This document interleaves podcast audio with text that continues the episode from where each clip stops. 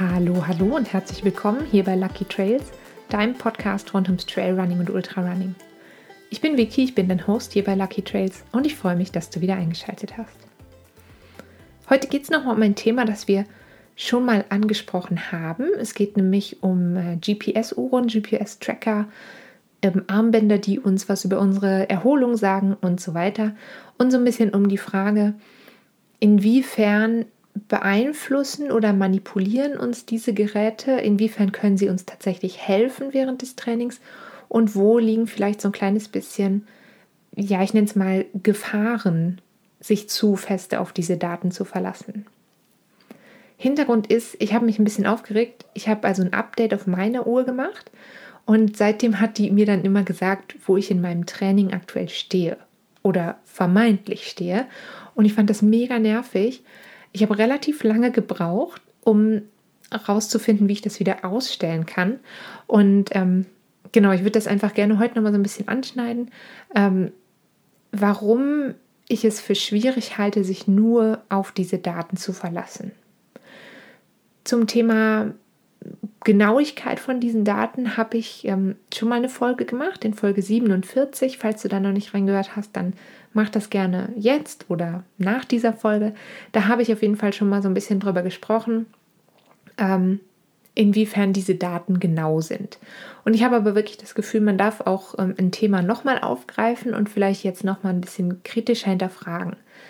Ähm, in der letzten Folge ging es eben wirklich genau darum, welche Werte kann man messen mit diesen Uhren und Trackern ähm, und wie genau sind die. Und dazu hatte ich eine, unter anderem eine Studie von Stiftung Warentest herausgesucht aus 2020. Und da wurden insgesamt 25 Uhren überprüft und gemessen und getestet. Und die einzelnen Werte, also zum Beispiel Herzfrequenz und so weiter, die sind zum Teil sehr, sehr stark abgewichen. Also es ging da um Abweichungen im zweistelligen Prozentbereich und bei manchen Uhren lag diese Abweichung tatsächlich bei über 50 Prozent von der Wahrheit.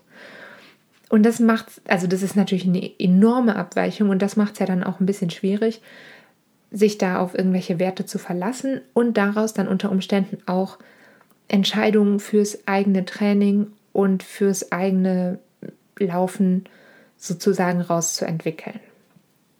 Was mich jetzt neben diesen Werten so ein bisschen beschäftigt hat, war gar nicht so sehr eben diese Ungenauigkeit der Messdaten, sondern vor allem die Frage, was machen diese Tracker mental mit uns? Also wenn die uns zum Beispiel sagen, dieses Training oder dein aktueller Trainingszustand ist, meine Uhr sagt ganz gerne unproduktiv zum Beispiel. Oder sie sagen ja Form Abbau, Form Aufbau, Form Erhalt und so weiter. Also so ein bisschen die Frage, was machen die mit uns mental und inwiefern manipulieren die uns zum Guten oder zum Schlechten. Meine Uhr, meine persönliche Uhr, piepst nicht und die vibriert auch nicht. Das habe ich ausgeschaltet. Ich versuche auch während des Laufens gar nicht drauf zu schauen. Das ist was, was ich mir mühsam abtrainiert, abgewöhnt habe. Ich drücke auch eher selten auf Pause, wenn ich laufe. Also wenn ich zum Beispiel kurz anhalten muss, ihr wisst, dass ich oft mit meinen Hunden laufen gehe und wenn jetzt einer der Hunde kurz schnuppert oder Joma zum Beispiel, die ganz, ganz gerne auf dem ersten Kilometer achtmal anhält zum Pinkeln, ähm, sie pinkelt nicht, sie markiert dann, weil sie denkt, dass sie ein großer, gefährlicher, dominanter Hund ist. Ähm, aber dann drücke ich jetzt nicht jedes Mal auf Pause, wenn ich jetzt weiß, okay, ich werde jetzt sehr lange stehen bleiben, zum Beispiel an einer Ampel, von der ich weiß, dass die Rotphase ziemlich lang ist oder so, dann drücke ich schon Pause, aber eben nicht mehr jedes Mal für jede Sekunde, weil ich einfach für mich gelernt habe, wichtig ist eigentlich die Zeit, die ich unterwegs bin. Das ist das, ist das was zählt. Und ähm, dieses Piepsen und Vibrieren habe ich ausgestellt, weil ich einfach gemerkt habe, dass mich das oft ähm, ja mental irgendwie so ein bisschen belastet hat. Und zwar, das ist auch was, was ich oft bei Wettkämpfen oder bei Läufen mit anderen Athletinnen und Athleten beobachte. Die Uhr piepst, die Uhr am Handgelenk piepst und dann geht der Blick direkt zur Uhr. Das ist wie so ein, wie so ein Pavlovscher Reflex. Also pieps, gucken und dann kommt eigentlich der, also das reine Gucken ist eigentlich nicht das Schlimme, sondern was dann oft auch eher unterbewusst passiert ist, wir bewerten das. Also wir bewerten das, was die Uhr uns in dieser Sekunde dann anzeigt. Also zum Beispiel war das jetzt vielleicht ein langsamer Kilometer. War ich schneller als auf dem Kilometer davor oder langsamer? Bin ich insgesamt, wie, wie ist meine Pace insgesamt? Bin ich jetzt gerade eher schneller oder vielleicht eher langsamer als gewöhnlich? Und ich glaube, dass es so ist, dass auf Dauer das hier, also dieses, dieses Draufgucken und dieses unterbewusste oder vielleicht auch sehr bewusste Bewerten, ähm, sehr belastend sein kann, weil es dich vielleicht auch dazu zwingt, eben unbewusst oder bewusst, oft zum Beispiel mehr Gas zu geben, als du an dem Punkt rein vom körperlichen eigentlich solltest oder könntest.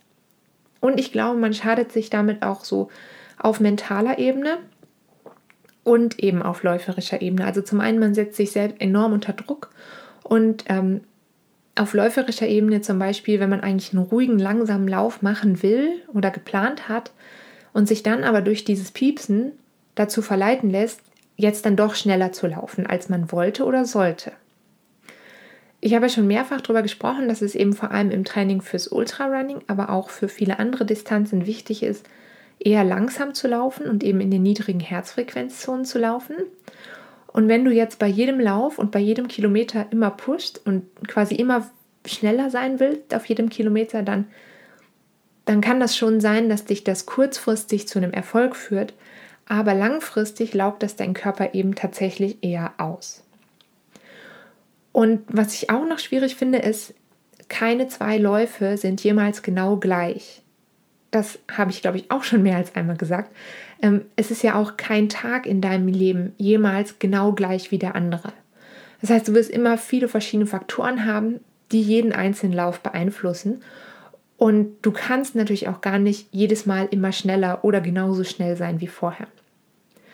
Ähm, ich habe dazu auch in verschiedenen Podcast-Folgen schon mal Beispiele gebracht. Gerne einfach nochmal so ein paar Denkanstöße für dich. Was meine ich, wenn ich sage, keine zwei Läufe sind jemals gleich. Nehmen wir mal an, du hast fünf Kilometer, die eher flach oder sanft bergab führen und du hast fünf Kilometer, die fast nur bergauf führen. Ich glaube, da ist es jetzt inzwischen ziemlich klar, dass man das nicht miteinander vergleichen kann. Man kann aber auch zehn Kilometer auf sehr technischen Trails in der Regel nicht mit zehn Kilometern auf breiten Forstwegen oder mit zehn Kilometern auf Asphalt oder auf der Bahn vergleichen. Und du musst dich natürlich auch immer noch fragen, was hast du vielleicht gestern oder vorgestern trainiert und was hat das für einen Einfluss auf deinen Lauf an diesem einen Tag? Was hast du vielleicht vorher an dem Tag gemacht? Hattest du vielleicht am Vortag einen Ruhetag oder hattest du eine super anstrengende Arbeitswoche oder hast du am Tag davor einen intensiven Longrun gemacht? Dann natürlich auch so Fragen wie, wie habe ich gegessen, wie habe ich geschlafen, wie ist meine Erholung insgesamt? Zum Thema Erholung kommen wir nachher nochmal. Das alles hat auf jeden Fall Einfluss auf dich und auf deinen Lauf und darauf, wie schnell oder eben wie langsam du unterwegs bist.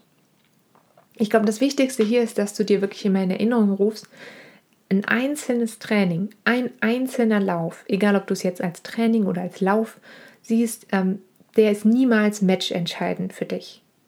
Außer vielleicht, du verletzt dich auf dem Lauf, ähm, dann kann das natürlich schon entscheidend sein. Aber ich sag mal, ob du jetzt je nachdem, wo du läuferisch gerade stehst, einen 10 Kilometer Lauf mit einer 6,15er oder einer 6,25er Pace machst, hat für deine langfristige Entwicklung nicht unbedingt einen großen Einfluss.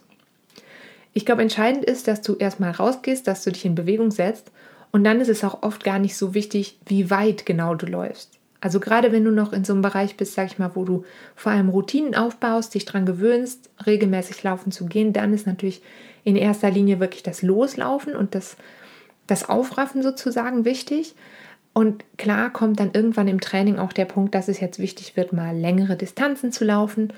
Und natürlich sollten auch immer wieder mal intensivere Laufeinheiten dabei sein, damit du dich weiterentwickeln kannst und nicht auf ein Plateau läufst. Ähm, Stichwort dazu vielleicht nochmal die Superkompensation. Wenn du da nicht ganz sicher bist, was das ist, ich glaube, das führt in der heutigen Folge vielleicht ein bisschen zu weit, wenn ich das nochmal erkläre. Ähm, hör doch nochmal in Folge 55 rein, da habe ich das erklärt. Oder es gibt auch einen dazugehörigen Blogpost, wo ich das beschreibe, wo du auch quasi eine Skizze siehst, wie das funktioniert. Den verlinke ich dir auch nochmal in der Infobox zu dieser Folge. Ähm, alle Blogposts kannst du übrigens auch immer auf lifeisalaluckybag.com nachlesen. Und ähm, den Link zum Blog findest du auch immer auf meinem Instagram-Profil. Einfach da in der Profilbeschreibung auf den Link klicken und da siehst du quasi immer äh, den Direktlink zum Podcast, zum Blog, ähm, zum Coaching und so weiter. Äh, auf Instagram heiße ich lucky.trails. Das ist wichtig, dass ich das nochmal sage. ähm, so, zurück zum Thema Uhren. Ich will gar nicht sagen, dass Uhren und Tracker per se schlecht sind. Ähm, denn ich habe ein bisschen Sorge, dass das jetzt gerade so wirkt. Also ich finde, ähm, meine Uhr ist ein tolles Werkzeug. Ich liebe sie sehr und ich käme auch nie auf die Idee, ohne meine Uhr laufen zu gehen. Ähm, ich liebe es, dass ich meine Läufe tracken kann, dass ich meine Fortschritte und vermeintlichen Rückschritte sehen kann.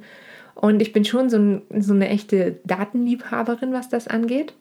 Ähm, ich würde nicht ohne Uhr laufen gehen, weil ich schon auch gerne, und das kann man jetzt hinterfragen, ob das sinnvoll oder nicht sinnvoll ist, aber ich gucke zum Beispiel total gerne am Ende des Jahres, ähm, wie viel ich gelaufen bin. Das interessiert mich einfach und ähm, dafür ist es dann natürlich wichtig, dass ich die Uhr auch anhatte. Was ich aber lernen musste, und das ist auf jeden Fall was, was ich auch euch ans Herz legen würde, ist eben mit den Zahlen meiner Uhr umzugehen und sie als das zu nehmen, was sie nämlich sind. Eine Momentaufnahme oder im größeren Fokus sozusagen eine eine, eine Messung von meiner Entwicklung, aber es ist nicht eine grundlegende Bewertung von mir als Mensch oder mir als Athletin. Klar, meine Uhr verrät mir schon sehr, sehr viel, aber eben das auch immer abhängig davon, mit was für Informationen ich sie füttere. Also meine Uhr kann mir zum Beispiel sagen, wie schnell ist mein schnellster Kilometer gewesen. Ähm, ich weiß aber, dass ich diese Geschwindigkeit nicht auf einer längeren Strecke aufrechterhalten kann zeigt mir auch meine schnellste Meile an, meine schnellsten fünf Kilometer und so weiter. Ähm, und die Uhr nimmt natürlich auch meine bestehenden Daten und berechnet daraus, wie schnell könnte ich theoretisch zum Beispiel einen Marathon laufen. Ähm, und ich glaube, sie meinten mich dann auf Grundlage dieser Zahlen einordnen zu können in eben unproduktiv oder produktiv. Das Problem hier ist aber, dass sie natürlich nicht mein ganzes Leben mit einbezieht und darum läuft man, glaube ich, schon schnell Gefahr, wenn man sich jetzt ausschließlich auf diese Zahlen verlässt, sich insgesamt eher zu schaden, als sich was Gutes zu tun. Wenn man jetzt sein Training nur auf diese Zahlen und Daten aus, ausrichtet, sozusagen. Deswegen würde ich dir schon empfehlen, das genauso zu machen, wie ich das gemacht habe. Ich merke, dass das für mich sehr gut funktioniert. Schalte mal die Vibrationsalarme und das Piepsen aus das kannst du ja auch nur mal ausprobieren, wie du dich damit fühlst. Du kannst natürlich ohne weiteres jeden deiner Läufe tracken. Du kannst deine Daten auch nach jedem Lauf analysieren. Ich mache das immer. Ich gucke nach jedem Lauf auf die Zahlen. Ähm, du kannst sie teilen und vergleichen und so weiter. Aber versuch halt ein bisschen zu lernen, dich, sag ich mal, insofern von diesen Zahlen zu entfernen, dass du dich nicht darüber beeinflussen lässt, was deine Uhr dir sagt und daraus zu schließen, ob der Lauf jetzt gut war oder nicht. Ähm, was ich damit meine, ist eigentlich folgendes. Du kannst dir einen total schönen Long Run gemacht haben, auf dem du dich gut gefühlt hast, auf dem du vor allem Spaß hattest und am Ende ähm, drückst du Stopp und speicherst deine Daten ab und bist eigentlich glücklich und dann guckst du auf die Uhr und die Uhr sagt zum Beispiel unproduktiv oder ähm, du warst auf diesem und diesem Teilstück langsamer als letzte Woche oder langsamer als vor drei Wochen.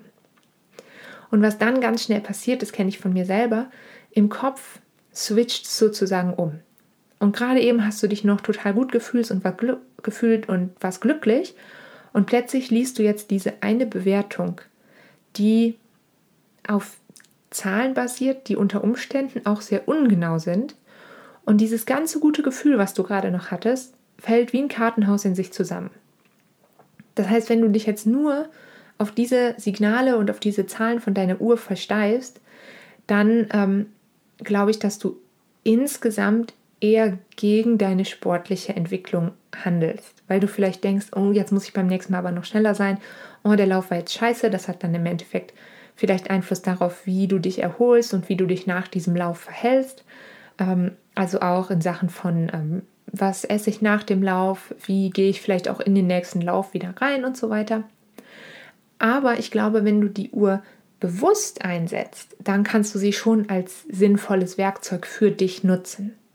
Weil es gibt natürlich Momente, in denen man jetzt nicht nur, sag ich mal, die langfristige Entwicklung betrachtet von den Daten, sondern in denen man in dem Moment des Laufens die Uhr ähm, als Werkzeug benutzen kann. Ähm, ich denke zum Beispiel jetzt an eine ambitionierte Wettkampfteilnahme. Oder wenn du dir ein Ziel für einen bestimmten Wettkampf gesetzt hast, dann kannst du sehr gut während des Laufens auch auf die Uhr schauen und dir die Zeiten anschauen. Ähm, vielleicht mal zwei Beispiele. Also wenn ich jetzt ein Rennen über eine längere Distanz laufen will, dann bereite ich mich ja darauf vor, indem ich unter anderem mir natürlich die Strecke ganz genau anschaue. Ich schaue mir die Verteilung der Verpflegungsstationen an. Ich kenne vielleicht die Cut-off-Zeiten und so weiter. Und dann kann natürlich die Uhr während des Rennens extrem hilfreich sein, indem ich zum Beispiel weiß, wie viele Kilometer liegen jetzt zwischen dieser und der nächsten Station. Das heißt, ich muss jetzt vielleicht noch sechs Kilometer laufen, bis die nächste Verpflegungsstation kommt. Oder was habe ich geplant, wie viele Minuten oder Stunden will ich brauchen von einer Station zur nächsten. Und natürlich kann es auch gut sein, dass ich vielleicht an der Verpflegungsstation selber meine Uhr im Blick haben will und sagen will, okay, rein vom, von meiner ursprünglichen Wettkampfplanung habe ich jetzt hier vielleicht drei Minuten Zeit, mich aufzuhalten. Oder vielleicht nur eine Minute. Da muss man natürlich auch ein bisschen vorsichtig sein, dass wenn ich jetzt weiß, okay, ich bin jetzt insgesamt hinter meiner Zeit, aber wenn ich mir jetzt an der Verpflegungsstation nicht genügend Zeit lasse, werde ich insgesamt wahrscheinlich immer weiter nach hinten zurückfallen. Das ist speziell natürlich bei Ultraläufen so. Ähm, aber es kann eben gut sein, sich das so ein bisschen als, als Zeit, wirklich Zeitmesser zu nehmen.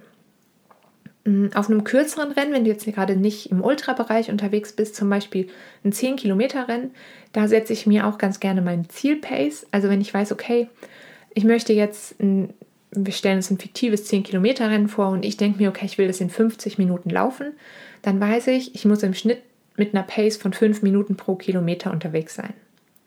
Und das kann ich dann natürlich während des Rennens kontrollieren, also ob ich mich noch im Rahmen dieser angestrebten Zielzeit bewege oder nicht. Und da kann eben die Uhr natürlich auch super hilfreich sein. Und ähm, auch abseits vom Wettkampf, während einem Training, kann die Uhr auf jeden Fall ein hilfreiches Werkzeug sein. Also zum Beispiel, wenn du natürlich ein Intervalltraining läufst, dann benutzt man die Uhr logischerweise, um entweder die Zeit zu kontrollieren, also zum Beispiel eine Minute zu messen, oder um die Pace zu kontrollieren, wenn du über einen bestimmten Zeitraum ein bestimmtes Tempo aufrechterhalten willst. Und ich würde sagen, in solchen Situationen ist es wirklich gut, die Uhr zu benutzen, nämlich als das, was sie ist, ein Werkzeug, um für dich, ein Werkzeug für dich als Läuferin oder Läufer und nicht als ein Werkzeug gegen dich, mit dem du dich nur selber unter Druck setzt und selber quasi immer klein machst.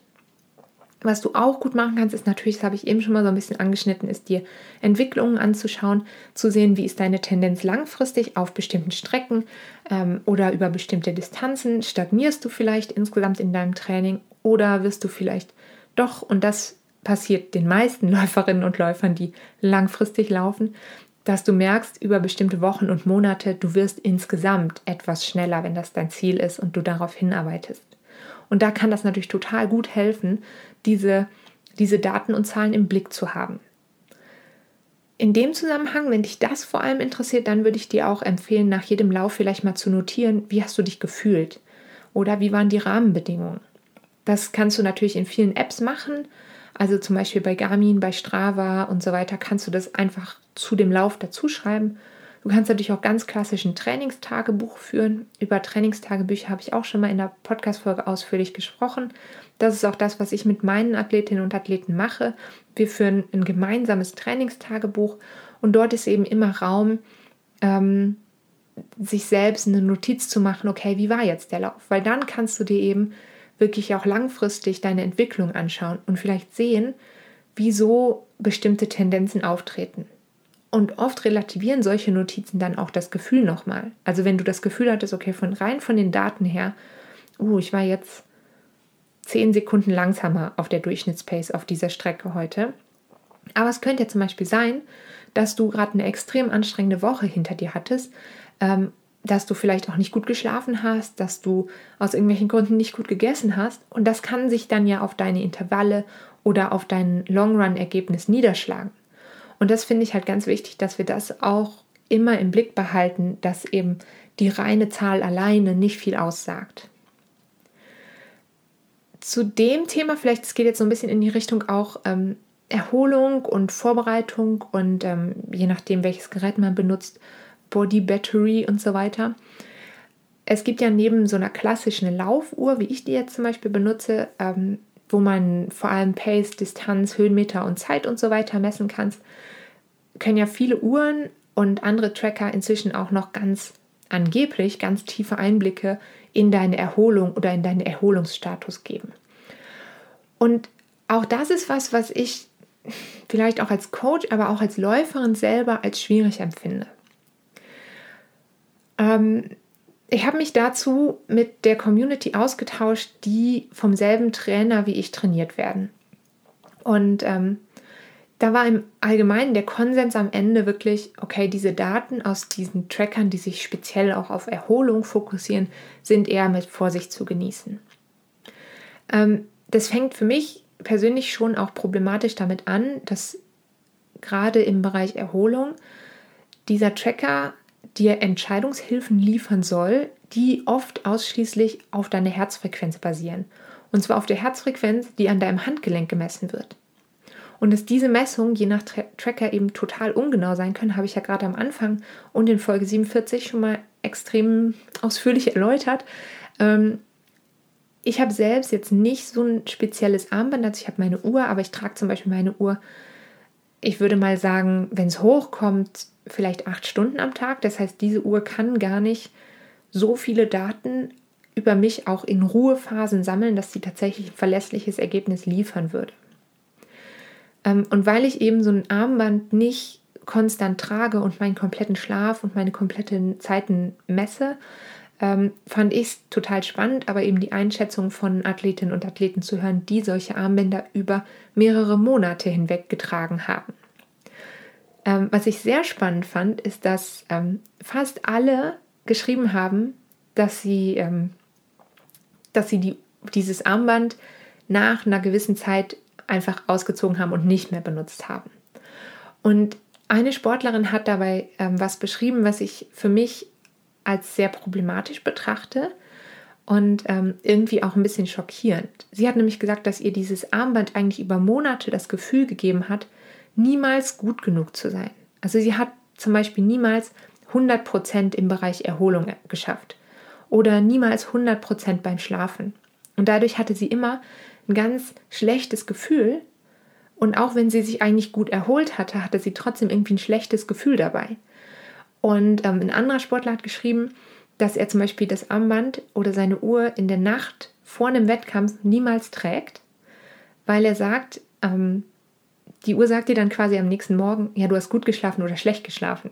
Und er hat immer gesagt, ja, das Gefühl, jetzt, wenn die Uhr mir sagt, gut geschlafen zu haben, das wäre, würde das, ja, wie sagt man das andersrum, wenn die Uhr quasi gesagt hat, du hast schlecht geschlafen, dann hatte das immer einen wahnsinnig großen Einfluss auf ihn und wie er sich tatsächlich gefühlt hat, obwohl er vielleicht eigentlich das Gefühl hatte, gut geschlafen zu haben. Aber die Uhr hat quasi gemessen und hat gesagt, ah nee, das war nicht so gut. Und das hat ihn dann ähm, mental so stark beeinflusst, dass er dann nicht seine volle Leistung abrufen konnte. Und das finde ich halt insgesamt super schade, weil es für mich eigentlich gegen das spricht, was Erholung sein sollte und was eigentlich auch so ein Werkzeug für mich tun soll, nämlich mich unterstützen und nicht mich unter Druck setzen oder mich klein rechnen oder reden und ähm, mir das Gefühl zu geben, vielleicht nicht gut genug oder nicht wertvoll genug zu sein. Ich glaube, am Ende sollten wir einfach nicht vergessen, dass was ist wirklich wichtig beim Laufen und auch in den Erholungsphasen, präsent sein, darauf achten, wie anstrengend fühlt sich jetzt dieser Lauf oder dieses Training an und auch ein bisschen die Trainings danach richten, wie fühlst du dich und eben nicht die ganze Zeit auf die Herzfrequenz und den Puls oder darauf, wie produktiv oder unproduktiv ich jetzt gerade bin, ähm, zu achten. Ähm, Uhren und Fitness-Tracker und so Armbänder sind jetzt aber nicht grundsätzlich, ich hoffe, das hat sich jetzt nicht so angehört, manipulatives Teufelswerk oder so. Das finde ich überhaupt nicht. Ich finde, wir müssen einfach ein bisschen manchmal zurück zu den Wurzeln kommen und ähm, diese Werkzeuge wirklich ein bisschen reflektierter und bewusster einsetzen, weil ich glaube, dann können sie uns tatsächlich helfen, uns läuferisch weiterzuentwickeln. Aber eben jetzt nicht hingehen und sich auf ein, eine einzige Messung oder ein einziges Gerät dauerhaft für alles verlassen. Ich glaube, das war ein gutes Schlusswort. Ich entlasse dich hiermit in deine weitere Woche. Wenn dir diese Folge gefallen hat, dann ähm, bewerte sie gerne auf ähm, allen möglichen Plattformen oder empfehle sie weiter. Das freut mich sehr, das hilft mir sehr. Und ähm, bleib auf jeden Fall gesund, pass auf dich auf und wir hören uns ganz bald wieder. Bis dahin, tschüss!